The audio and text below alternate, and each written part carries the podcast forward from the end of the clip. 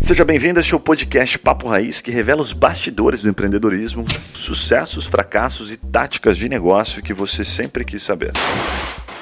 Fala galera, tá começando mais um podcast Papo Raiz. Meu nome é Yuri Mello e hoje uma daquelas edições especiais onde eu e meus dois compatriotas, meus dois anfitriões, co-hosts aqui, né, Guilherme Barbosa e Juninho Conceição, a gente vai abordar os principais temas que a gente aprendeu nos últimos episódios, somado com as nossas experiências, somado com os nossos negócios, e vai responder aquelas três questões que é o mais buscado hoje em dia quando a gente fala de negócio, que é como ganhar dinheiro hoje, no meio da pandemia, como ganhar dinheiro em 2021, como ganhar dinheiro rápido, como, como começar um negócio. O Juninho é o cara que especializa em falar como ganhar dinheiro rápido, né, Juninho? o cara acredita muito nisso. Como abrir um negócio? Bem otimista para esse tipo de pergunta. como abrir um negócio do zero, como, como iniciar uma empresa, né, como se tornar empreendedor. E o terceiro tema que a gente vai abordar é ideias e negócio para ainda 2021 e para os próximos anos. O que, que a gente está vendo aí de novos negócios, o que, que a gente está investindo de novos negócios também. Então, começando do começo, sejam bem-vindos, Dr. Guilherme Barbosa, Mr. Excelentíssimo Juninho Conceição. Muito bom ter esse papo com vocês, sejam bem-vindos. Muito bom, galera. Vamos falar aquilo que a gente aprendeu nos últimos episódios aí, né? São praticamente 50 e poucos episódios. São praticamente 50 e poucos episódios. É, Caraca, aí, pô, é tipo, não lembro o número são exato, exatamente oito e pouco. São 55, 56 episódios. Normalmente a gente tá gravando esse, daqui a pouco tá batendo em 100, né? Então, como eu não sabia exatamente, mas acho que é isso aí. E a gente vai falar um pouquinho não só daquilo que a gente aprendeu com muitos caras feras. Gravamos recentemente Positivo, Madeira Madeira, Contabilizei, Ratinho Júnior. Gravamos com os caras muito tops, então acho que a gente tem bastante conteúdo para compartilhar aí. Mas principalmente falar do nosso, do nosso nível, né? Como empreendedor, do nosso momento, o que, que a gente tem feito por aqui, como é que a gente tem enxergado esse mercado. É isso aí, show de bola. Eu acho que hoje vai ter uma, uma possibilidade aqui da gente falar realmente de tudo que a gente tem aprendido aqui na, nos podcasts que a gente está gravando. Cada podcast, é, eu sei que todo mundo que está ouvindo a gente aprende bastante, mas imagina o quanto a gente que está fazendo esse negócio que tem aprendido ao longo desses 54 episódios aí que a gente está gravando. Se então, falei 56, falou 54? 54, né? Fiz a ok, tá bom. É, quando a gente lançar esse vai ser 58. Até o final, vão ser 62. Isso. Mas é bom, né? A gente bota os números altos, assim, né? Não precisa falar exatamente. Tá lá, tá tudo comprovado. É, vamos começar então no começo, galera. A principal pergunta aqui que nossos ouvintes fazem e que a gente também faz aqui para nossos convidados é como abrir um negócio, né? Como começar uma empresa. O que, que vocês têm visto assim de principais aprendizados em empreendendo? O que, que vocês têm percebido também com nossos convidados das melhores práticas ou ideias ou técnicas de sucesso de como abrir um negócio? Então, assim, eu acho que o, a grande revolução dentro desse cenário de como ganhar dinheiro fazendo um negócio, como abrir um negócio, eu acho que é, é mais fácil do que ter que reinventar a roda, é você pensar em alguma tecnologia para essa roda. Né? Hoje em dia a gente tem muita opção de tecnologia, muita opção de, de a gente até gravou um podcast com o Norberto do, do Positivo, é, falando sobre isso. Então, a, a, possibilidade hoje de você colocar um negócio que está rodando da mesma forma desde 1900 e bolinha, desde 1950, é, é, é ótimo você olhar esse negócio e pensar assim, como que a gente pode escalar esse negócio? Como que a gente pode agora é, ter critérios de avaliação e indicadores para esse negócio, né? Porque algumas coisas a gente consegue ver com facilidade. A internet, por exemplo, era era 2G, depois foi 3G, então ajudou bastante essa questão de tecnologia de informação, né? WhatsApp, aplicativos, tudo isso. Mas se a gente pensar em alguns negócios assim, que são super tradicionais desde que começaram, né? Por exemplo, restaurantes por quilo, né? A gente é, sempre foi assim, você vai lá, se pesa, pesa a comida e vai embora. O que, que a gente pode revolucionar dentro de um restaurante por quilo para se destacar dos demais, né? A logística, né? Como é que é a logística? Hoje em dia tem N possibilidades de você transformar uma empresa de motoboy ou ela de delivery, de alguma de, terceirizando o delivery para alguma empresa, com tecnologia também. Né? É, dando acesso para o consumidor, um acesso de informação, para ele saber é, é, online aonde que está o produto dele, está chegando, se não está. Tua empresa já tem esse tipo de tecnologia? Então são coisas que você pode agregar para sua empresa que vão fazer toda a diferença é, dentro de um cenário do teu próprio mercado, acho que não precisa, como eu falei, não precisa reinventar a roda. Basta a gente começar a olhar algumas coisas para poder agregar dentro do nosso próprio negócio. Boa. Legal.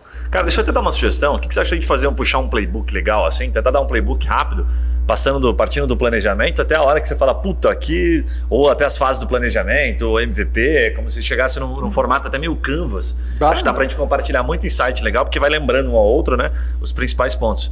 Acho que a primeira etapa ali que, que para mim faz todo sentido na hora de abrir um negócio é você fazer o planejamento. A gente ouviu aqui muita gente falando sobre fazer um planejamento, gastar muito tempo nessa etapa, e outras pessoas falando que não, não se gasta muito tempo nessa etapa, vai direto validar.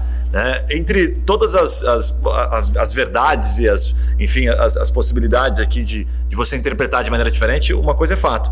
Mesmo aqueles que fizeram MVP, em algum momento eles fizeram um planejamento. Então a questão é a rapidez do planejamento. Né? Acho que uma coisa que ficou muito óbvia para mim nesse tempo todo foi fazer o planejamento é fato. Agora, aquele planejamento que a gente pensa, ah, um business plan que você leva dois, três, quatro meses fazendo ele, né? Tem pessoas que levam um ano para tirar do papel o negócio, esse não se faz mais. Esse, de fato, quando você terminar o planejamento, você já vai ter que refazer ele, porque ele ficou muito atrasado, né? Ficou obsoleto. É, não, a gente tem vários casos, né, de pessoas é, é, conhecidos, assim, ou até o cara que é um funcionário de uma empresa, tem uma estabilidade, ele quer esperar o momento perfeito, né? Acho que esse é um principal talvez erro de quem está pensando em empreender, né? É, nunca vai ter esse momento, você nunca vai estar tá se sentir 100% preparado, você nunca vai estar tá na condição perfeita para você dar esse passo. Então, é, no planejamento, é o que você falou, planeje, sim, mas o mínimo necessário para você começar. Se você planejar mais do que isso, já está perdendo tempo. Né? Se você lançar um produto que está muito bonito para a primeira versão, você lançou tarde demais. Então, eu, na minha visão, né? Até a gente escutou muito disso aqui do, com, eu lembro do, do Viola, da ViaSoft, falando muito isso, assim, que ele está sempre testando, sempre errando, não é, não tem muito tempo para planejar e também não tem muito tempo para ficar choramingando por o que deu errado. É aprendizado, crescimento e é assim que hoje ele né, se tornou uma das maiores empresas. Acho que sobre planejamento, alguma coisa mais... Eu acho, que, é, eu acho que uma das coisas que é interessante colocar dentro do início, né, para dar um contexto, é, você tem as habilidades completas para ser dono de um negócio, porque você tem que ter diversas habilidades, entre elas ser metódico de planejamento e outras também não ser metódico. Então, se você realmente não tem um pouco de habilidades de, de outras funções, buscar uma sociedade para isso. Boa. E como é que você busca um sócio? é o segundo passo, né? Fiz o planejamento, já sei que preciso de um sócio. Exatamente. Você pode fazer uma análise de perfil, né? Às vezes a pessoa Boa. não se conhece. Né, a gente tem algumas indicações, que é o DISC, né, aquele método que você faz, analisa o perfil da pessoa, se ela é dominante, se ela é influente, se ela é estável e se ela é Controla conservadora, né? controladora, né? Controlador. Conservador. Conservador. É, então assim, por exemplo, na minha empresa, né, citando um exemplo pessoal, a gente, eu tenho uma sócia, né, minha esposa, e ela é exatamente o oposto de mim. Então, o que, que é bom para a sociedade? Porque a gente se completa na sociedade. Ela é muito segura e ela, ela cuida, por exemplo, de ações burocráticas, e eu sou totalmente influente e dominante. Então eu trago novos negócios, eu faço parte da área comercial, eu arrisco, ela não arrisca de forma alguma. Então a gente se completa nessas características. E você que está buscando uma sociedade ou abrindo uma empresa, pense como você é e como uma empresa precisa. Se você está 100% do que uma empresa precisa, ok, se não busque um sócio. Acho que a melhor maneira de você buscar um, um sócio seria para completar isso que falta. Mas será que o cara consegue saber disso antes de começar? Ou ele tem que dar, bater a cabeça na primeira parede para ver que precisa de um sócio? Não, eu acho que a primeira coisa, assim, para se ele não for fazer um teste desses que a gente indicou, é perguntar para algumas pessoas, né? Perguntar para as pessoas que, que gostam né, dele, assim, né? Ou dela, enfim. Perguntando, cara, que você acha que eu tenho essas habilidades? Você acha que eu sou uma pessoa insegura? Porque às vezes você é muito inseguro, você nunca bota em prática, né? Aquilo que você falou. Tem gente que quer fazer um, um, produto tão perfeito, tão perfeito que nunca lança, né? Então o que, que falta nessa pessoa? Falta uma pessoa que arrisca muito, que daí vai, vai fazer com que essa pessoa que às vezes arrisca muito, ela tem um péssimo produto, porque ela não está nem aí para o produto, ela quer vender o negócio, mas ela precisa de uma pessoa que se preocupa com o produto, certo? Então as duas se completam nesse caso. Então acho que isso que é legal, assim, né? É, a gente pode citar N exemplos, você acabou de citar o exemplo do Viola, por exemplo, da ViaSoft, que ele falou exatamente sobre isso ele, ele chegou no, numa parte do, do podcast, vai ouvir que ele falou para o sócio dele o seguinte: ele, ele também ele olhou e pensou assim, poxa, meu, o meu sócio nunca faz isso, ele nunca, sempre eu que faço, sempre eu que faço. Daí ele repensou e falou, puta, mas imagina se ele fizesse, o que, que eu ia fazer na empresa? Então deixa que eu faço, né? E, e daí já vem uma dica de ouro de sociedade, né? Tem que se complementar obrigatoriamente, né? Porque senão logo ali na primeira esquina já vão se dar uma pechada, né? Exatamente, Mas o cara vai descobrir isso no planejamento, né? Se ele fizer um bom planejamento, ele vai descobrir que ele, aonde ele se encaixa no planejamento. Mas o que, que, o que, que, tem dentro do bom planejamento? É, vamos pegar o Canvas, que é o mais simples, que todo mundo fala do Canvas, né? Ou o 3P, né? Que a gente fala de preço, produto e praça, né? É, preço, produto e praça. Pessoas aí, falou É, pessoas, P's. é, os quatro P's. Então, quando você olha para isso, você fala assim, poxa, e se fizer uma, uma analogia, eu gosto de algo até mais simples ainda, né? Eu costumo dizer que montar um negócio é mais ou menos como montar uma casa. A primeira, a primeira parede é vender, né? Então, quem é o vendedor da empresa? Ao meu ver, esse é o mais importante. Se você não tiver uma figura de vendedor, se você não for o vendedor, você vai ter que encontrar um vendedor. Senão, nem comece o seu negócio. Inclusive, eu recomendo que você não comece, porque todo negócio tem que vender. Né? Toda empresa começa por uma venda. Então, a primeira parede é da venda. A segunda parede aqui, que eu diria, é administrar o negócio. Então, um administra, o outro vende. Né? Que até o Viola comentou isso. Pô, ah, meu sócio é, é totalmente oposto. E ele é o cara imaginário, né? o cara visionário do negócio, estrategista e tal. Então, ele é o vendedor do negócio e outro cara administra. E aí eu costumo dizer assim, por que, que eu faço a analogia da casa? Porque uma parede só, se bater um vento forte, ela, ela derruba, ela cai. Né? Quando você bota uma outra parede, você está em L. Você, não, você já, não, já não cai mais com tanta facilidade. E a hora que você pega essa terceira parede aqui, que seria a parede que você pode pegar aqui, por exemplo, ah, o marketing, agora eu tenho que vender mais, né? eu tenho que fazer o negócio, a publicidade, tenho que me posicionar. É a terceira parede. E aí você vem com uma quarta parede, que é a hora que você dá aquela cercada na casa mesmo, né? Tipo fazendo a analogia dos três porquinhos, lembra das casinhas dos três porquinhos? Ali você coloca tudo que você quiser imaginar, ali, né? De- Desde RH a outras funções mais importantes, a cultura da empresa e tal. Então eu entendo muito dessa forma, assim, vender, administrar e, obviamente, fazer marketing, fortalecer o negócio para ele continuar crescendo. Então, essa, essa é a minha percepção. Na hora do planejamento, se você entende isso e você. Aí você tem que fazer o exercício de autoconhecimento. Cara, onde é que eu vou atuar aqui? Eu posso jogar nas três áreas? Não recomendo. Quero jogar em uma área só, vou ficar focado aqui na venda. Legal. Quem que vai administrar essa parada? Uhum. E eu acho que é interessante nesse planejamento, desde o começo, ter poucos é, indicadores para saber se você está no caminho. assim. Então, se você vai começar um negócio, vamos pensar aqui, vou criar um marketplace aqui, vou criar um produto para vender no marketplace, sei lá, de, aqui de alimentação. Vou vender shake, vou vender é, barrinha, não sei, eu quero importar e quero revender. Quais são os únicos, qual é o único indicador que se você estiver fazendo ele bem feito, vai puxar todo o resto? No caso do começo do negócio, você pode falar muito em vendas, mas logo na sequência você também tem que falar em margem, logo na sequência você tem que falar em estoque, logo na sequência você tem que falar em gestão. Sim, então acho que em cada, né? em cada momento do É. negócio, você tem que se perguntar qual é o indicador mais importante que se eu atingir agora, todo o resto da empresa vai estar Sim. crescendo. Acho que o, o lance de a gente não se perder, e é super comum isso, é, é mensal isso. É mensal, porque ah, vou fazer um planejamento anual. Né? Daí, às vezes, passou tempo demais, né? Pra, fica muito caro você ter que fazer a volta, né? Então, assim, eu acho que a cada mês você fazendo essa avaliação ajuda bastante, principalmente para um negócio que está no início, né? Porque depois são outras prioridades, né? Depois que você chega no. Ah, tua empresa está formada, deu ok. Começou a vender, teu sócio se complementou, ou está sozinho fazendo isso aí. E aí você, aí você tem que começar a se preocupar com o quê? Com os teus concorrentes, né? O que, que você está fazendo hoje que teus concorrentes não estão, ou, ou, ou os seus concorrentes estão fazendo que você não está fazendo. E aí, fora isso, a entrega, né? Saber o que, o seu consumidor está pensando do seu produto, do seu serviço, do seu negócio. Daí são os indicadores. Né? E também saber onde você quer chegar, porque às vezes é bem comum, Yuri e Gui, quando a gente está na operação, vocês sabem bem disso, sim, e está na operação full time, a gente acaba ficando cego né? para o futuro do negócio, né? Ol- olhar a longo prazo, olhar É o que muito o tá incêndio, né? Exatamente, porque o dia inteiro você fica apagando incêndio. Muito. Né? E, e, e não, e não perdendo o brilho, né? Você está lá correndo, correndo e todo mundo e, e feliz, né? Por quê? Porque você é o líder do negócio, né? E aquele negócio que a gente fala sempre, se você está correndo, o seu time está andando. Se você está andando, o teu time está parado. Então você está sempre um, um passo à frente do time. E quando você está na operação, você tem que demonstrar que você está indo para o caminho certo. Mas às vezes está cego. Você está muito focado nessa questão de operação. Aí você tem duas coisas que você pode fazer. É analisar o negócio mensalmente ou procurar uma ajuda externa de um consultor. E falar assim, ó, ele vai fazer algumas perguntas que às vezes você não tem mais se perguntado. Aonde você quer chegar? Qual que é o tamanho do negócio que você imagina? Você pensa em vender esse negócio a médio e longo prazo? Então são coisas que você tem que colocar né, na relevância do dia a dia, porque facilmente você se perde na operação e a hora que você vê teu negócio está afundando, Cara, E você nem percebe. Enquanto você falava, eu lembrei de dois é, convidados aqui do Papo Reis que falaram duas coisas que acho que ajudam nessa, nesse contexto, assim. Primeiro, o Ian é, Mello, aqui da Mello Advogados, ele falou muito dos OKRs, né? Que é basicamente assim, qual que é o objetivo principal, os dois ou três objetivos principais ali, no máximo três, da empresa para aquele trimestre, né? E tendo o um objetivo claro, quais são os indicadores, quais são os resultados-chave mais importantes para atingir aquilo. Né? Então, você ter isso trimestralmente no máximo. Você falou mensalmente, mas eu também concordo que anualmente não faz sentido não mais. Faz sentido, né? Mas talvez trimestralmente e com acompanhamento mensal Sim. ali seja o ideal.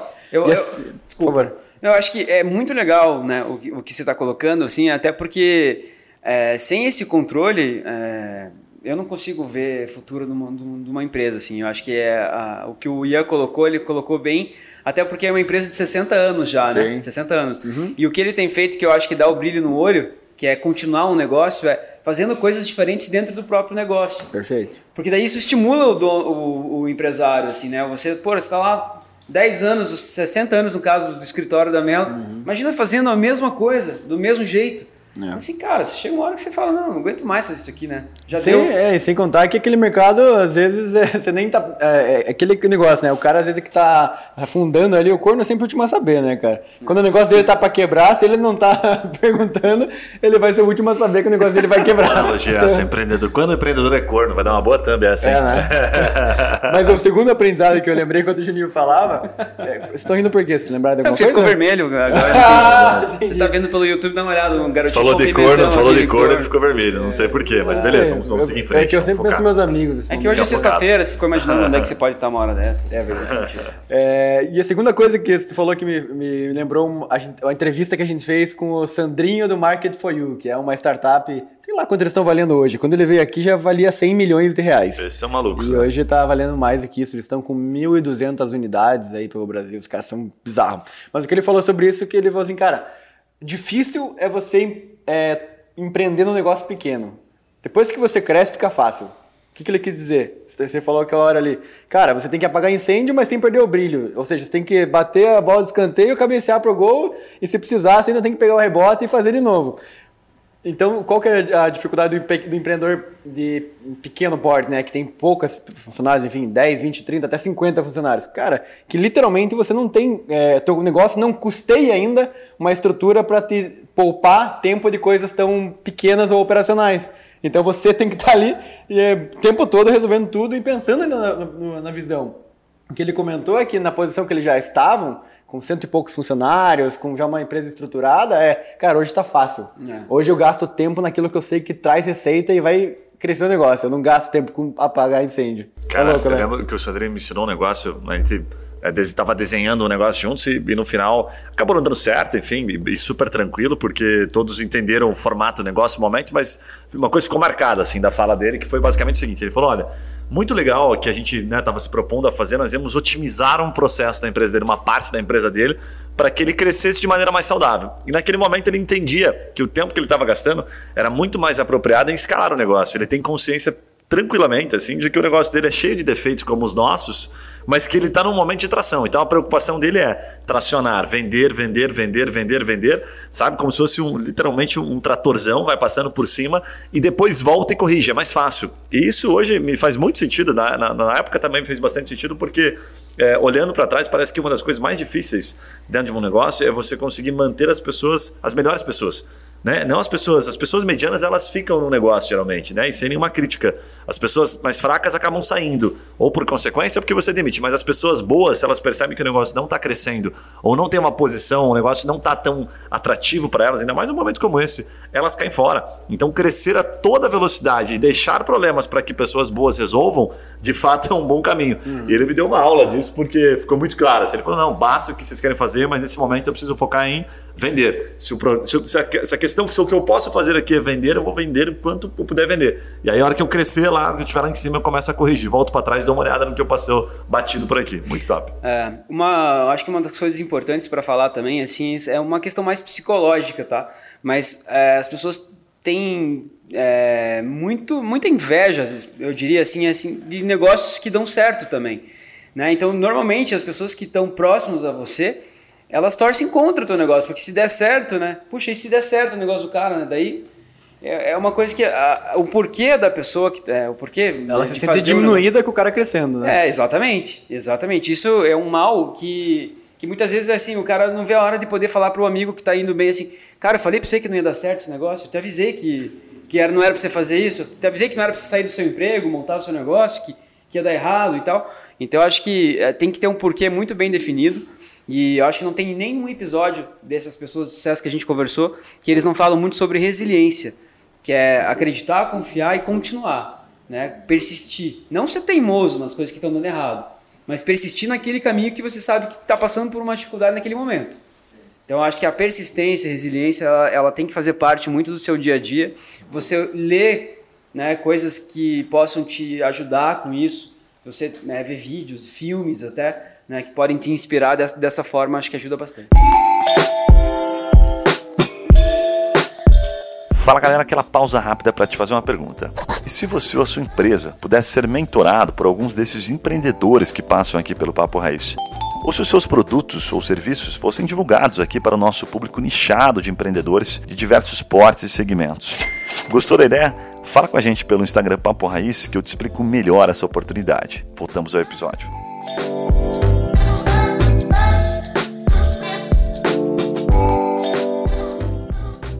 Queria perguntar pra vocês é assim, o cara no, no meio do planejamento, eu percebo que tem às vezes uma grande dificuldade de precificar também. Como é que vocês especificam hoje no- nos negócios de vocês?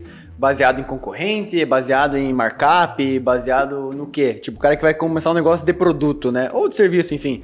Como é que ele precifica o negócio dele? Bem legal, bem legal. Cara, eu tenho uma teoria que é muito bacana, inclusive ontem me lembrou. Ontem eu parecia uma mentoria rápida, pra- até para uma menina que ouve, ouve o nosso podcast aqui. O negócio dela é de. Ela começou não faz muito tempo de pijamas, pijamas super sofisticados, assim e tal. E ela, acho que vale super a pena citar porque ela trouxe uma dificuldade e eu respondi para ela aquilo que eu vou falar agora, né? Ele falou assim: Olha, eu, eu tô com um problema aqui que a minha, a minha, o meu custo, matéria-prima, aumentou demais. Eu tô desesperada. Ela falou nessas palavras: aumentou demais. E aquilo que eu tinha projetado é, ganhar que eu tinha ensinado para ela falar, no mínimo trabalhe no seu mercado com 200%, porque ela está em casa ainda, o custo dela é baixo. Então eu já falei, trabalhe com 200, porque lá na frente isso vai baixar para 100, a hora que aumentar muito o teu custo, né? Então 200, de fato, o mercado, né, o multiplicador. E aí ela, poxa, beleza, Gui, não vou mais conseguir trabalhar com 200. Então eu falei, mas por quê? Né, fazendo perguntas para ela, porque o preço de mercado dos meus concorrentes está muito próximo disso. Eu falei, olha, então você tem algum, algumas possibilidades.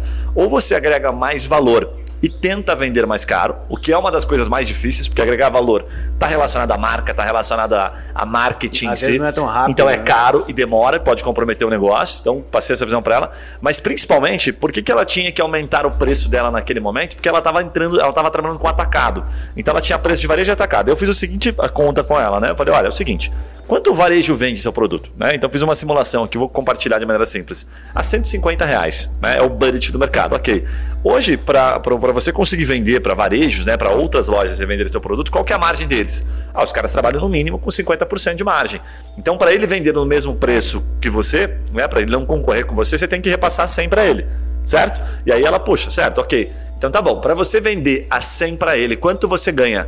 Ela falou, puta, não vou ganhar nada. Ok, massa. Então você não pode vender nesse momento para atacado. Não está no seu momento. O que, que as empresas grandes fazem? Qual é o momento que você vende para atacado? No momento em que você estiver vendendo muito bem, que a sua marca estiver consolidada e você tiver poder de escala, poder de compra. Aí o seu custo vai baixar e a sua margem e o seu valor de venda deve ser mantido. Então você vai ganhar na compra. E ganhou na compra, você passa a criar um novo mercado, Mas, que em é o que, mercado mas em que atacado. momento que a pessoa pode fazer essa transição assim? Cara, é, é sensacional. Porque eu quero dizer assim, no atacado vai vender menos, mas vai vender, vai, vai vender mais barato, mas vai vender mais, né? No varejo vai vender mais caro, vai vender menos, né? Tá, tem suas limitações, mas como é que a pessoa decide assim? Eu tenho uma pequena indústria aqui, é, faz sentido para o atacado? Vamos dizer que ela tem preço, tá? Mas Aham. como é que ela faz essa conta de vou vender mais caro menos ou vender mais barato é, mais? Legal. Eu tenho uma resposta para isso, só para finalizar o raciocínio que geralmente eu uso, é o seguinte, cara, quanto está sobrando no seu negócio? Acho que a conta é orçamento daí, tá? Porque quando você abre um novo canal, você abre o consumidor, tá? O que, que você faz quando você está no consumidor? Você tem que atender o WhatsApp, você tem que embalar, você tem que despachar, você tem que falar com o fornecedor, você tem que fazer tudo, você faz tudo. Então, seu, seu negócio dá dinheiro na proporção, costumo dizer, da sua maturidade. Né? Então, pô, você está maduro para fazer aquilo, estou totalmente no operacional. Vou criar um novo negócio. Que, que eu tenho que fazer? Pessoas, tem que trazer pessoas, você não vai conseguir se multiplicar. Então, nesse momento é que você olha e fala assim: o que me sobra de lucro hoje eu vou arriscar onde? Vou arriscar em pessoas, eu vou arriscar em mais marketing para vender mais aqui no varejo. Então, se eu vou para o atacado, eu tenho que ter verba, eu tenho que ter condição financeira de entrar nesse negócio. E aí, o que está relacionado a isso? Orçamento. Então, pega o teu orçamento, o exercício que eu faço na Turmind geralmente é assim: 100% do meu orçamento, 30% é para pessoas. Eu trabalho em cima desse indicador. Então, na hora que eu quero criar uma nova área, eu olho, poxa, cabe aqui no meu orçamento? Poxa, não cabe. Então, eu tenho que fazer o mais difícil: vender, gerar mais lucro para depois ter grana para gastar dentro daquilo. Isso é um comportamento mais empresário e menos empreendedor arriscado. Tá? É um comportamento um pouco mais seguro, mais pé no chão.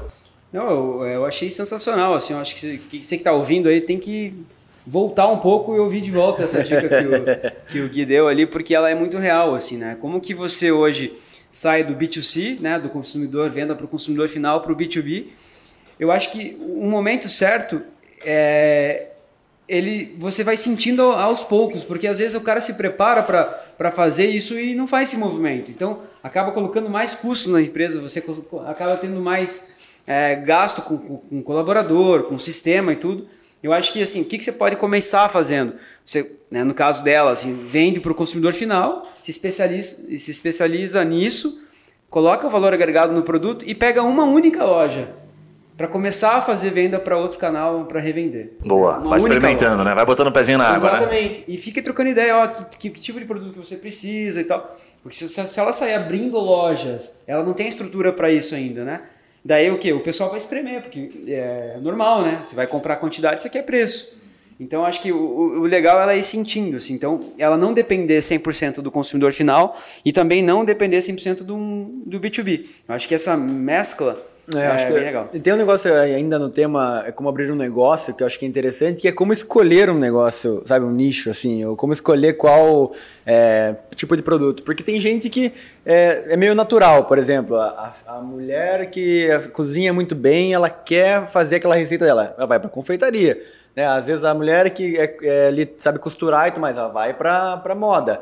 Mas a pessoa que não sabe é, qual nicho escolher, ela quer empreender. Como é que ela abre o negócio dela? Como é que ela decide o que abrir? Eu só dando meu pitaco assim, eu acho que primeiro ela tem que pensar é, aonde ela consegue ver se fazendo a rotina daquele negócio. É tipo assim, não adianta estar no mercado incrível, no mercado que tem potencial, no Oceano Azul, se você não se vê no dia a dia daquele negócio, né? Eu não me veria, por exemplo, tocando uma fábrica, assim, eu não consigo pensar no dia a dia, mas eu me veria, por exemplo, numa agência de publicidade, uma coisa mais criativa. Então, eh, talvez esse seja um indicador. Mas também tem um negócio engraçado, que é assim, ramos que não que são oceanos vermelhos, né? Tipo assim, pega moda. Cara, quantos amigos a gente tem que tentaram fazer negócio de moda e que deram com, a, com o burro nas águas, na água, assim, sabe? Porque é um negócio que é muito difícil. Assim, você tem que ser muito incrível naquilo ali para se destacar, correto? Eu acho que não é só por aí, Yuri. É, eu acho que desses amigos que a gente tem, quantos deles trabalharam em alguma empresa de moda antes de abrir a própria empresa? Dos que eu tô pensando, nenhum. É. Então, eles, é, eles não, é, o guia, a gente tá falando sobre isso nos bastidores agora, a pessoa é especialista de algo que ela não sabe fazer. Então ela abre uma empresa para vender roda, camisa, ou que ela nunca trabalhou. Então assim, cara, vai fazer um estágio, trabalha de graça no shopping, numa loja da Leves, antes de abrir uma loja de camisa. Sabe como? Você lembra assim? aqui que o, a gente fez antes de abrir o Loop Food? O Matheus trabalhou seis meses como estagiário do Subway. Não, é isso que eu tô do falando. de um gestor de 12 lojas do Subway. É isso que eu digo. E, e, nos primeiros três meses vocês deram pay, é, payback já, não foi? É, bateu o ponto de equilíbrio no primeiro mês. Primeiro mês, já. então, porque, porque eram três especialistas. Agora, assim, ah, vou abrir uma, uma empresa de calça jeans. Legal, você já você foi lá para Brusque, onde tem as empresas que fazem, já trabalhou numa lavanderia de, de, de, lavagem de calça, você já trabalhou em alguma loja, você já fez... Não, então, cara, é que nem eu ir trabalhar no agronegócio. Eu acho top ficar na fazenda lá, adoro aquele clima, né, tranquilo, né, não pega internet lá. Cara, mas eu não tenho experiência com gado, com plantação, acho top, mas eu não vou trabalhar onde eu não sou especialista. Agora, se eu achar que tem que investir numa fazenda, a primeira coisa cara, vou viajar e vou, eu vou seguir esse cara um mês e meio. Vou ficar lá, vou acordar às seis da manhã, vou ver onde que ele passa. Aí eu vou falar assim, não, isso não é para mim. Né? Ou sim, vou falar exatamente, eu vou seguir esse cara aqui. Então, assim, abrir um negócio, seja qualquer um deles, pizzaria, por exemplo, né? Quantas pizzas você já fez? Você já trabalhou numa pizzaria? Já... Então, vá conhecer mais o negócio a fundo antes de abrir um negócio. Muito bom. E, mas assim, eu queria te perguntar, Gui, porque eu sei que você também tem umas boas ideias. E assim, nessa. Acho que dá pra perguntar, vamos abrir pra todo mundo, que é o segundo bloco aqui, que é assim, como ganhar dinheiro, né? Como ganhar dinheiro vendendo coisas, como ganhar um dinheiro que, que dá certo online. Quais são as principais estratégias para escalar, para se destacar no meio da multidão, né? Porque, beleza, falamos aqui sobre como abrir um negócio, principais dicas que escolher, como planejar. Mas estamos nas trincheiras. Vocês estão nos negócios, eu estou nos negócios. O que, que vocês têm feito para ganhar dinheiro, para se diferenciar? Cara, deixa eu compartilhar uma, uma lógicazinha de, de grana que esses dias eu vi, achei fantástico. É, que, que, era basicamente o exercício de trás para frente. Né? É quando você faz assim, pô, por exemplo, eu, eu vou relacionar e-commerce que fica até mais fácil fazer a conta, né? Porque a gente está se tornando especialista nisso agora, então estamos imersos, estudando bastante e tal, e vendo muito case. A lógica é bastante simples, tá? Quando você, você pega um produto que você tem um ticket médio, né? Eu usei agora um exemplo aqui de pijama, na casa de 100 reais. Então a pessoa pensa assim, puxa, para eu ter um lucro de mais ou menos 10, 20 mil reais, né? Que a gente está falando em mais ou menos 10 a 20%, e é mais ou menos isso, já bota na tua cabeça, tá? Isso que você vê por aí de, ah, é 50% de margem, é, isso não existe. No final das contas, se você pagar um imposto bonitinho, reinvestir, marketing e tal, o teu negócio bem gerido vai gerar, vai gerar, vai gerar no final uns 20%. O que acontece? Para você ter 20 mil de resultado, resultado, você tem que vender 100 mil. Ok? Vou fazer a conta aqui para ficar fácil. Para você vender 100 mil num ticket médio de 100, você tem que vender mil peças. Se você considerar 20 dias úteis, nós estamos falando em 50 peças por dia. Ok? Aí vem agora a grandeza do negócio. Então, a primeira coisa você pensa assim: 50 peças por dia. Quero vender 100 mil. Puxa, tamanho, espaço, logística. 50, sabe? Pacotar, falar com o cliente. E aí vem o principal conta que está relacionado a gerar esta venda de 50. Hoje o e-commerce ele converte mais ou menos de 1 a 5%. Os bons e-commerces convertem mais ou menos 2, 3% e os tops, que geralmente são as próprias indústrias, convertem até 5. Então se você considerar que para você vender 50 por dia, numa conversão de 2%, você tem que ter quanto de acesso por dia no seu e-commerce? Tem que ter 10 mil, 10 mil acessos. É, 10 mil. Então você tem que ter Caraca. 10 mil pessoas acessando o seu negócio todo dia para você fazer 50 vendas e ao final de um mês você gerar 100 mil reais de faturamento e 20 mil reais de lucro. Isso é coisa pra caramba, líquido. né? 10 mil é por dia. coisa pra caramba. Então, por que, que a gente. É, eu associo muito como ganhar dinheiro? E aí eu venho com a resposta exata. Onde é que está o ganhar dinheiro? Publicidade. Está em você conseguir fazer uma audiência. Depois que você faz audiência de qualquer coisa, você vende literalmente qualquer coisa. Então a gente vê isso, por exemplo, ah, por que, que o influencer ganha dinheiro? Porque ele tem audiência, senão não é influencer. Então ele vira influencer, aí ele escolhe o que, que ele vai fazer. Né? Lógico, ele pode escolher uma linha de raciocínio, ele sabe para quem que ele direciona, depois vem empresas porque ele se, né, se comporta daquela forma, ele se posiciona, é posicionamento, é brand, é marca. Mas agora a primeira coisa que você tem que fazer antes de pensar, ah, vou ganhar dinheiro, é audiência, é público. Como é que eu vou ter? Como é que eu vou construir meu público? Isso é mais importante e vem antes, eu diria, com toda certeza, do que o produto. A audiência, público vem antes do produto. Porque quando você tem audiência, você descobre os produtos. Mas como é que o cara descobre a audiência que é, é atingível, assim? Tipo, como é que ele sabe qual que é o tamanho do mercado que ele pode atingir? Cara, tem várias formas hoje, né? Primeiro ele tem que definir, óbvio, né? Quando a gente fala assim, puta, eu vou fazer audiência, ok, eu vou fazer audiência para quê? Com base em uma pré-definição de negócio que você tem. A gente usa ferramentas muito fáceis para fazer isso, geralmente são ferramentas são ferramentas gratuitas, né? Eu vou dar até o nome aqui para você procurar. Uma delas chama-se Uber Suggest, tá? Uber de Uber mesmo, Suggest em inglês, né? Com dois Gs. O que, que você pode fazer? Separe a palavra-chave. Pense na forma como as pessoas procuram este produto ou este serviço que você quer vender, tá? Que você quer ganhar dinheiro com ele. Vai nessa ferramenta e coloque lá. Puxa, daí você vai descobrir se tem pessoas procurando e qual o volume dessas pessoas. Isso é uma das ferramentas. Outra ferramenta é aquela do Google Ads, que você compra a palavra-chave. Sabe quando você vai fazer uma propaganda e aí aparece ali nos primeiros lugares, você vai pesquisar alguma coisa no Google, aparece as empresas anunciantes? Quando você usa a ferramenta, ela é gratuita. É o planejador, é o descobridor de palavras-chave descobridor de volume, de previsão. Então você bota lá qualquer coisa. Você pode botar marcenaria, você pode colocar, é, sabe, encanador, qualquer coisa que você estiver querendo montar em termos de negócio, ele vai te dar. Olha, Guilherme, tem 50 mil pessoas todo mês procurando. Puxa, peraí, se tem 50 mil, caramba, acho que esse negócio tem gente buscando, tem potencial. Aí depois é que você vai escolher qual é a mídia que você vai utilizar, para por onde que você vai fazer essa divulgação. Mas primeiro identifique se tem gente procurando. É. Acho que é louco porque isso está falando do online e funciona perfeito, mas tem umas lógicas parecidas que funcionam para offline também. Então você pega assim, eu já, enfim, tive de restaurantes, né? Como é que a gente fazia para escolher o melhor ponto? Para um restaurante que se aplica para loja, que se aplica para qualquer negócio de varejo. Você tinha que fazer uma conta de conversão média na, na, no teu PDV. Então, você tinha duas coisas, dois números que você tinha que saber. Primeiro, qual era o fluxo naquela, naquele ponto, ou seja, é quantidade de pessoas, literalmente. Hoje você tem lá Geofusion, tem outras formas de descobrir, ou se não, a forma mais simples que eu fiz muito é ir lá na frente daquele ponto e contar, ficar dias lá e em horários diferentes, contar a quantidade de pessoas por hora. Esse é o primeiro, número que você tem que saber. Quantas pessoas passam em média na frente daquele ponto todo dia.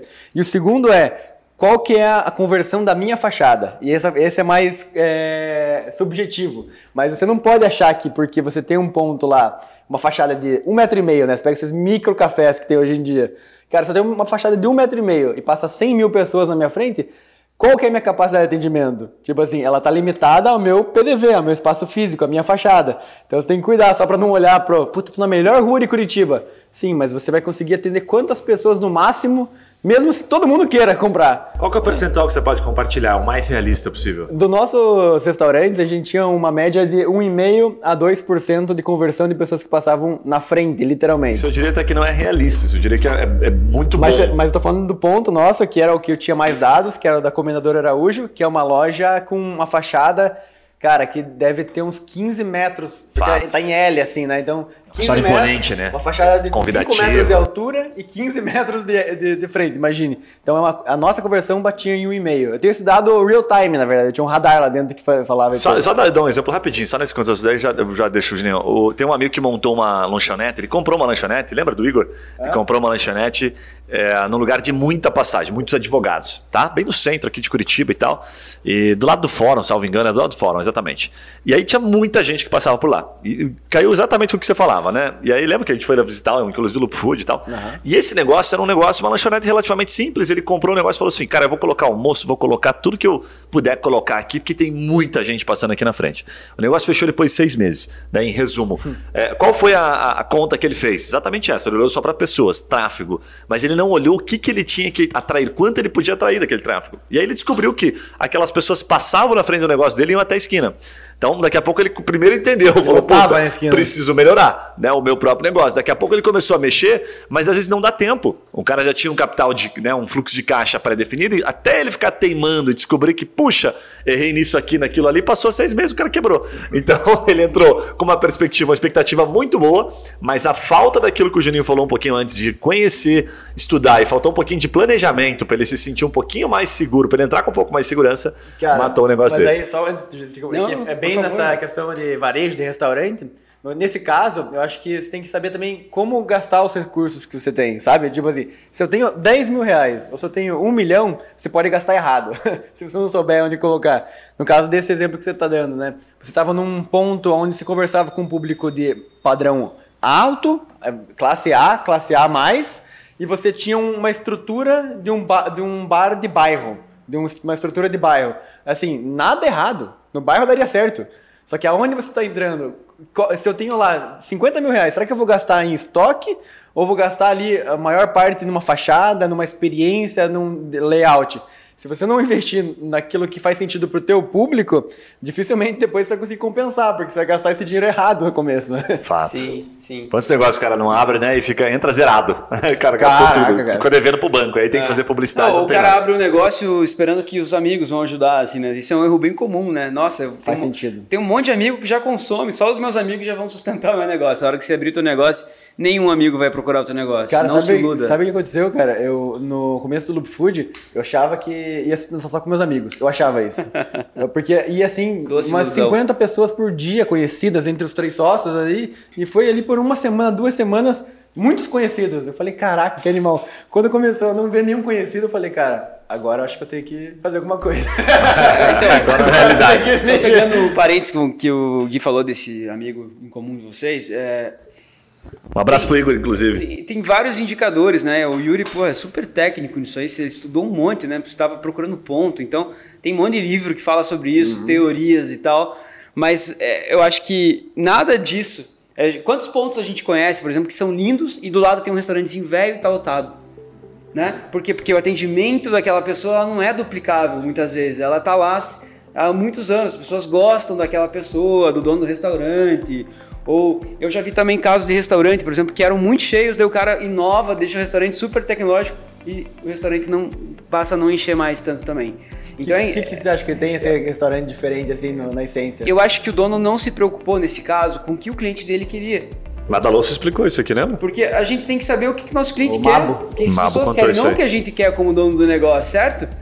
Então, assim, por quê? Porque ah, eu, eu tenho um caso aqui em Curitiba, cara, um restaurante que a gente ia muito quando era criança, chamava-se Batuíra. É uma churrascaria.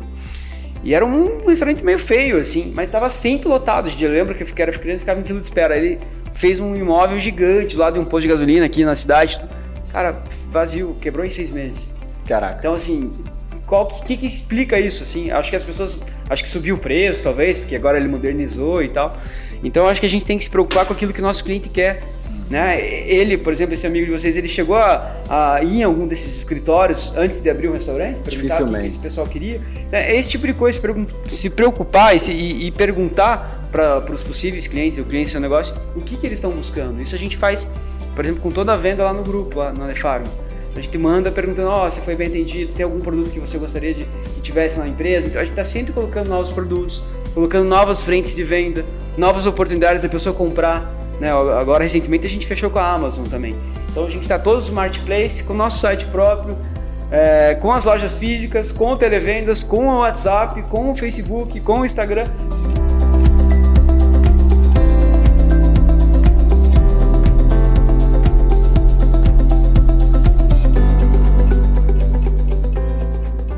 Tenho uma. Acho que é uma teoria, assim. Eu não gosto de chamar teoria porque o Gui só tem teoria, né, cara? Eu fico- é, Vamos sei, testar a teoria. não, mas eu tenho uma teoria, assim, é, sobre esse negócio de varejo. Provavelmente seja minha, ele tá compartilhando agora. É, mas eu, se, se não for tua, eu devo ter pegado uma parte de alguma tua, só pode, né? Que é assim, cara, é, os negócios eles têm que ter alma. E é difícil dizer isso, é, explicar isso, quer dizer. Mas é, na prática você vê o resultado na, nítido de- da diferença do negócio que tem alma do negócio que tá ali só pela grana. Você, é, cara, é, é, na- é escancarado, assim. Você vê aquela cafeteria, aquela micro cafeteria que tem um modelo exatamente igual a um cara que tá fazendo muito bem, mas ele tá fazendo ali só é, preço melhor, ou ele tá fazendo um negócio só pelo, pelo- só pelo, pelo dinheiro em si. É, eu- a minha teoria é muito simples, assim, cara. Se você não tiver alma, seu negócio tem prazo, prazo de validade. Muito bom, muito e muito disso, às vezes, tem a ver com a figura que tá ali, e muitas vezes disso tem a ver com o propósito da marca. Então, Sim. tem algumas formas de você, de você gerar essa alma, mas eu acho que o, o principal é você ter propósito. Sim. Se teu negócio tem um propósito claro, tipo, dá pra comparar marcas conhecidas, né? Qual que é a diferença do cara que compra um Samsung e do cara que compra um celular da Apple? O cara do Samsung, ele vai ver processador, ele vai ver a câmera, ele vai ver a agilidade, ele vai ver qual é a diferença desse para a última versão. O cara da Apple compra porque lançou o último telefone da Apple e ele compra porque é isso, porque ele acredita no que a Apple se propõe a trazer para o mundo. Então, nos pequenos negócios a gente também tem que ter isso, Sim. que é um pouquinho de alma. É, o, o Yuri, a Apple, no caso, assim, é, qual outra empresa você conhece que você compra um produto e não joga a embalagem fora? As pessoas guardam a caixa, né, do iPhone, do, do MacBook. Experiência, Você né? guarda a Tá caixa tudo, do né? produto, né? E uma coisa que eu acho que eu já comentei em outros episódios, assim, que eu gosto sempre de falar, acho que é o Beto Sucupira, ele sempre fala assim, né? Que o teu negócio, né, negócios grandes, né? São negócios decadentes, porque você para de fazer conta, né? Você fala, não, tudo bem, vamos gastar isso aí de marketing, vamos gastar se não der errado, não tem problema. Então são negócios que começam a ficar decadentes. Isso foi uma Então, indireta? Não, o que eu acho que Ah, é legal é o desculpa, seguinte, porque o cara de, Seria ótimo se fosse. a indireta para você é o seguinte, vivo, assim, o cara de marketing sempre acha que o marketing é a coisa mais importante para o negócio. Assim como o cara que é financeiro fala que sem o dinheiro, o negócio, assim como o vendedor diz que sem a venda, então que tudo é importante. Sim, né? sim. Vale de você conseguir vender tua ideia ou não, e você vende Claro, bem. Tem Claro, algumas claro. coisas mais. Tem um monte de gente que coisas menos. menos. Mas trazendo para um negócio pequeno, assim, Yuri, o que, que é legal de um negócio grande, tá? Que pensa pequeno, porque o negócio pequeno você faz continhas ainda, certo? Então, o que, que esses caras que são grandes têm feito, né? Eles compram as empresas que estão ficando decadentes, porque estão à venda, até porque estão à venda, e transformam essas empresas grandes em negócios menores. Não no sentido de tamanho de empresa, mas em fazer continha e analisar o- o- o- os números que essas empresas não estavam mais analisando. E uma coisa que, que eles falam muito assim é com relação ao papel do dono no negócio. que Eu acho que é, até para finalizar a minha fala aqui, o, o dono do negócio, ele pensa diferente do que um CLT, um colaborador. Porque um, um comprador de uma empresa, por exemplo, né? O comprador de uma empresa, ele não, ele não espreme tanto o fornecedor, porque um dia ele pode ter que pedir emprego para esse fornecedor.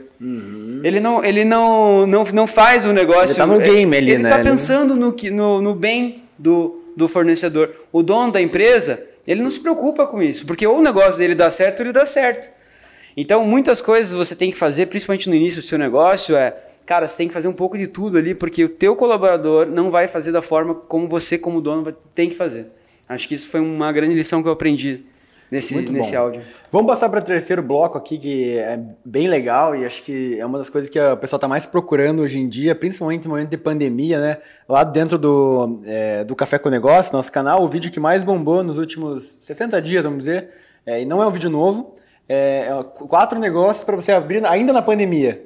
Então, assim, olha o que as pessoas estão procurando, né? Como abrir um negócio, ideias de negócio, ideias de negócio ainda para 2021. O que, que vocês estão olhando dentro dos negócios de vocês? E também, talvez fora, o que, que vocês têm olhado de mercados que têm crescido nesse momento? Cara, eu vou compartilhar primeiro uma visão que eu não, eu não lembro o nome do menino, acho que é Alteir, salvo engano, episódio 44 dos bonequinhos. Você lembra, Ari, como é que é Alteir, né? Alteir o nome dele, do. Como é que é o nome da empresa mesmo? Policine Arts. Ele, ele trouxe uma visão. O cara trouxe uma visão super legal, porque ele, ele fala que ao final, quando começou a pandemia, lá um pouco logo depois da pandemia, ele falou o seguinte: ele falou, olha, tinham dois, dois extremos no mercado. Pessoas muito ferradas, né? Porque, enfim, perderam seus negócios, ou porque perderam emprego, ou porque estavam diretamente ali na, na, pandemia, principalmente assim, varejão mesmo, restaurante, loja de roupa, quem sofreu mais com o lockdown. E o outro extremo eram pessoas que estavam ganhando muita grana. Né? Então, quais, quais foram as ações que ele fez? Né? Qual foi o pensamento dele? Ele falou: pô, esses caras que estão ferrados precisam negociar né, a dívida deles. E aí ele montou um negócio para auxiliar nessa negociação, aumentou o volume de pessoas procurando apoio. E o outro extremo que ele trabalhou foi em barco. Né? Ele falou, puta, vou vender barco, muita gente agora tá... Vender barco. E aí quando você, quando você olha isso, o que eu quero compartilhar não é um negócio exatamente, tá? Porque nenhum dos negócios me pareceu, talvez naquele primeiro momento, tão significativos assim, ou tão massas. Talvez eu não entraria nos negócios, mas a, a visão dele foi muito legal. Então, o que, que essas pessoas que estão, de fato, ferradas, estão precisando? Quais são as soluções que você pode oferecer para elas? E principalmente aquele público que está com grana, porque no final das contas, eu aprendi isso no passado, ninguém queima dinheiro. O dinheiro continua girando. Talvez você só não esteja na roda certa. Né? Você tem que se posicionar na roda certa. Esse dinheiro está girando, ninguém está queimando dinheiro. Tem muito dinheiro no mercado nunca teve. O mercado nunca teve tão líquido como está hoje. Então tem muita grana rolando. E aí, quando você olha para muita grana rolando, se for para você trabalhar em situações que são mais prazerosas, né? vender para quem está com dinheiro, para quem está comprando, é mais fácil. Aí você tem pessoas que falaram aqui, por exemplo, o Bruno Nakid, que compartilhou com a gente o mercado imobiliário. Ele falou que o mercado imobiliário está tão em alta, está mais em alta do que nos últimos 10 anos. Segundo ele, salvo engano, está melhor do que na época daquele boom tá, sim, tá né, de 2008, melhor, né, certo? Que veio do mercado americano. Então, da história, o mercado imobiliário nunca teve tão bom. Então, puta, será que não é um momento, quem sabe, de eu brincar um pouquinho no mercado imobiliário, tentar criar alguma solução né, para esse mercado, tentar me tornar o próprio corretor de imóveis? Estou né? sabendo de, inclusive, de um, de um caso recente aqui de um ex-sócio meu que ele tinha um motorista. É legal contar essa história porque é rápida. E o cara ele era motorista do, do Ronaldo. E aí ele, ficou, ele me contou o seguinte, ele falou, cara, o cara deixou de ser meu motorista, ele, pô, pediu muitas desculpas e tal, porque ele começou, ele era um cara muito bem relacionado, ele fazia um trabalho de motorista e começou a vender imóvel. O que, que aconteceu? O cara fez muita grana lá em Itapema, para ser mais exato fez muita grana na praia nos últimos seis meses. Ele falou, cara, não justifica mais, eu não consigo mais. Porque agora todo mundo, um indicando pro outro, tá a grana que ele ganhou não justificava mais ele fazer um trampo de motorista. Como se ele fosse o Uber e teve que parar porque ele usou a inteligência dele para um negócio que estava em alta. Então, cara, essa visão que o Alteiro compartilhou, eu achei sensacional. E aí ela vai para se estende para vários outros lugares. Só para finalizar minha fala, assim, tem mais um que eu achei super interessante, que eu não lembro agora qual foi o convidado, mas ele falou o seguinte: olha, o que está bombando muito são coisas que você pode prestar na casa da pessoa.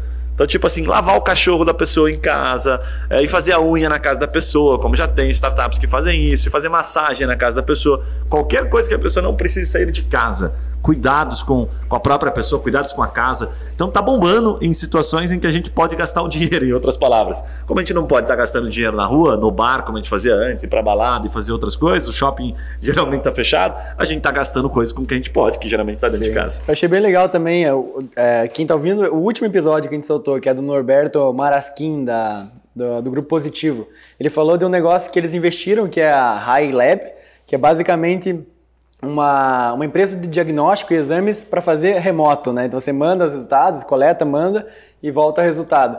Que isso está bombando agora e acho que vem muito em conta com o que você falou, que é uma coisa que você pode levar até em casa, mas aí vem outro ponto, né? O cara não consegue montar um negócio desse e começar do zero no meio da pandemia. Eu acho que ele precisa estar tá no corre, sabe, tipo nadando assim, quando a onda vem, você já tem que estar tá nadando. Se você começar a nadar a hora que a onda já tá na crista lá, o Juninho é surfista, você não vai pegar aquela onda, né? Daí eu me lembro bastante de Vai tomar uma vaca, né? É, de uns caras que fizeram isso assim com exímia no meio da pandemia, que de novo, o Sandrinho no Market for You lá, os dois sócios dele. O que, que eles fizeram? Eles tinham um MVP, Cara, olha que loucura isso. Em, em, em, fevereiro de 2020, eles tinham uma loja da Market for You e que estava indo mal pra caramba. E que não tinha resultado e que eles não queriam. É, acho que eles abriram em janeiro, fevereiro já não estava bom, março eles estavam pra. Assim, não é um negócio, não vamos focar nisso aqui. A gente até tinha um projeto junto naquele momento. Deu março, pandemia. O que, que eles fizeram? Que daí eu acho que vem a coragem do empreendedor de, de apostar numa ideia. Eles tinham 50 funcionários no grupo de várias empresas que eles tinham, é, e, agência de publicidade, varejo, cafeteria, açougue. açougue. Não, mas aí esquece tudo que você ouviu, os caras fizeram isso aí. Esquece tudo que você ouviu, que os caras são malucos, né? É, então, eles são malucos, mas é uma inspiração animal. O que, é. que eles fizeram? Cara, tu não vai demitir ninguém. Porque essa empresa que tem uma loja hoje, que fatura 5 mil reais por mês, Daqui três meses vai, vai estar faturando 200 mil. Eu garanto. Vem pra, vem pra dentro, 50 funcionários, a gente vai bancar isso aqui. Cara, são malucos, né? E se não tivesse feito isso, será que eles teriam hoje 1.200 lojas? Depois, um ano e meio depois só? Cara, com certeza não. Davam, talvez já tivesse, nem tivesse, nem existiria o negócio mais, né? Uma coisa super comum, baseado nisso que você está falando, Yuri, é assim, é, é que o tamanho do resultado ele é muito proporcional ao tamanho do risco. Então, quando as, as pessoas olham assim, nossa, a empresa do cara está com valuation de 100 milhões, a empresa do cara está com mais de mil pontos de venda, né? É exatamente é para isso que você tem que olhar. Né? Se desse errado, o tamanho da bronca que esse cara provavelmente ia ter pro resto da vida pagando pagando indenização trabalhista, pagando enfim. Então assim, o tamanho do, do retorno é, é proporcionalmente ao tamanho do risco do seu negócio. Faz muito bom, sentido, muito bom. Sentido. Tem alguma outra coisa, Juninho, talvez no teu mercado de saúde que você está olhando, algum movimento, algum novo investimento que você está fazendo? Tem, mas eu não vou falar. Boa, boa. Legal, obrigado pessoal. Não, brincadeiras à parte, cara. Eu sou um cara meio é, cético com isso, assim. Eu sempre fico olhando mais o meu negócio mesmo. Eu não olho muito para negócios de oportunidades fora, porque eu não acredito muito no plano B, assim, sabe? Eu, eu acho que quando a gente tem um plano B, daí a gente não dá atenção suficiente ao plano A, porque se der errado, tá tudo bem, eu tenho um plano B. Mas é, dentro do meu negócio, estou sempre inovando, né? Sempre buscando matar o meu próprio negócio para se reinventar porque o Thales Gomes sempre fala isso, você não está pensando em matar seu negócio, seu concorrente está, né? Então a gente tem que estar tá sempre pensando em como se reinventar, isso a gente tem feito ao longo dos últimos seis anos que eu estou né, à frente da empresa, e buscando ajuda das pessoas de fora, né? Então, assim, uma das coisas que eu acho que é legal a pessoa fazer nesse momento agora é network, sabe? É, se conectar com pessoas melhores que você. Sair da roda que você tá, que o Gui falou, assim, às vezes a roda que você tá não tá tendo dinheiro. Entra numa roda que tenha dinheiro, sabe? Mas mais no sentido de aprender. Chega lá, senta para aprender, senta para ouvir. E essas pessoas podem te ensinar um, um, caminho, algum negócio que pode fazer algum sentido.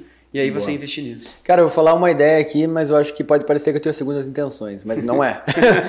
é um dos mercados que mais vai crescer nos, últimos, nos próximos anos é franquias, e eu explico por quê. É, hoje tem muita gente fora do mercado de trabalho que sempre teve estabilidade. Grandes é, funcionários, executivos, enfim, empresas inteiras grandes fecharam. A Ford aí fechou o Brasil, milhares de pessoas com, com salários grandes. E esse pessoal, uma grande parte deles vão querer empreender. Então, por que estou dizendo isso?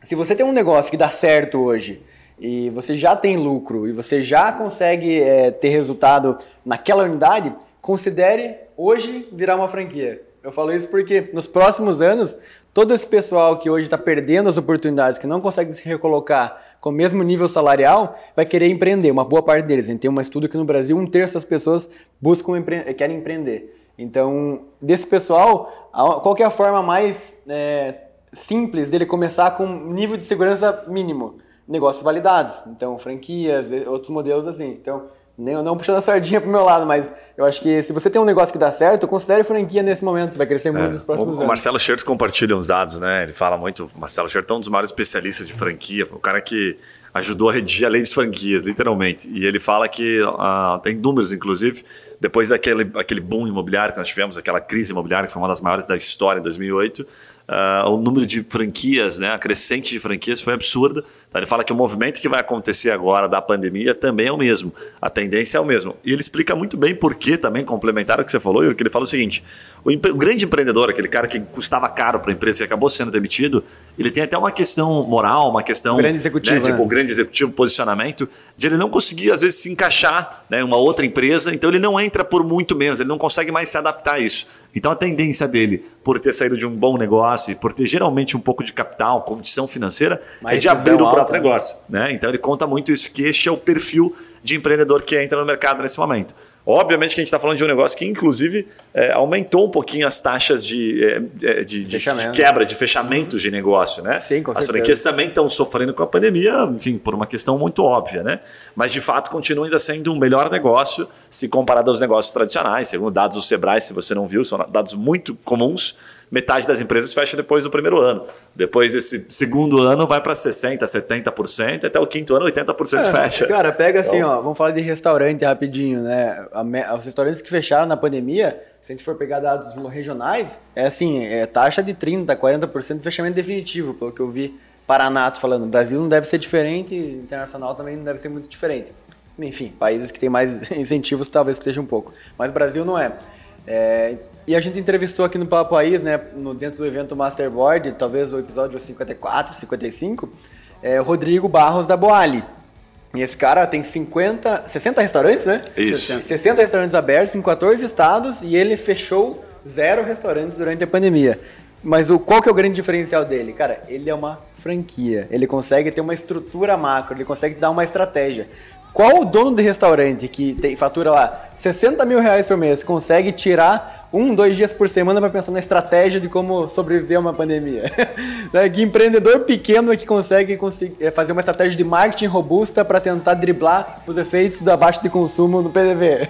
Cara, é só numa rede, é só numa franquia. Então, por isso também que as franquias conseguem ser mais resilientes à crise. É, até fazendo um parte pra acho que finalizar aqui do advogado diabo até com relação a isso, assim, que eu acho que vale muito da postura da política da franqueadora, né? Sim. Porque eu, já- eu já vi várias franquias que estão interessadas em vender a franquia e não em branding, por exemplo, que é sustentação da marca, ajudar o empreendedor de fato ali, pelo várias coisas que ele falou durante, a, durante o, o- o evento, ele falou muito sobre ajudar esses empreendedores a ganhar dinheiro.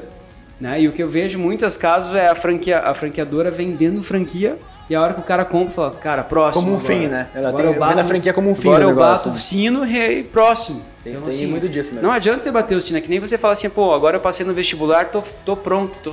Cara, tem a faculdade, tem o mercado de trabalho. Então você comprou uma franquia, bom, parabéns, você, você teve audácia. Agora que começa o trabalho. É isso aí, é isso aí.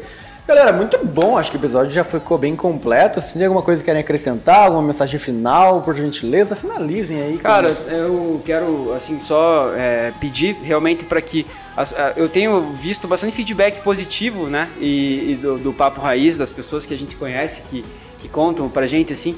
Eu queria que você que tá ouvindo a gente vá lá no Instagram e comente lá, é, porque às vezes a gente não se conhece, é importante saber o que, que vocês estão achando. A gente fala muito sobre aqui é, entender o que, que o cliente, nosso cliente quer. Então você que está ouvindo o Papo Raiz, assim, a gente quer ouvir você. A gente quer que você. Vamos fazer um post, Tiagão. O Thiago está aqui com a gente, é, dando dicas de assuntos para que as pessoas querem é, peçam para que a gente aborde e também que você opine sobre o, o que, que você tem ouvido, se está legal, se faz sentido ou não. Boa, então, Tiagão, post lá. O que, que é, Juninho? Tipo. Eu acho que dê sua opinião, dê ou sua faça opinião, parte, alguma coisa diga nesse um sentido. tema Isso. pra gente falar no, master, no podcast Papo Raiz. Entendi. Acho legal. muito bacana é, saber bom. o que, que eles estão querendo. É, bom. depois que o presidente fala, a gente só tende a, a concordar, né? E, e dizer que tá tudo bem. É Cunhaque, isso aí. né? O presidente Depois que, as palavras, depois que as palavras do presidente são ditas, a gente só tende a finalizar, encerrar. Não tem- sem complementar, né? Isso Galera, aí. pra você que tá ouvindo aí no Spotify, no Deezer, no Apple Podcast, enfim, onde você estiver ouvindo, não esqueça de seguir a gente, é importantíssimo, você vai receber as notificações, saber aí dos últimos episódios. São dois episódios por semana, todas as semanas, em primeira mão aqui pra você. E pra você que tá no YouTube, também não esqueça de se inscrever, deixar o seu comentário, porque é importantíssimo pra nós saber a sua opinião, saber se tá curtindo, se faz sentido e se podemos continuar com esse projeto que já está dando um- uma boa audiência pra nós aí. Então, valeu, até a próxima. Falou! Valeu! Valeu, valeu.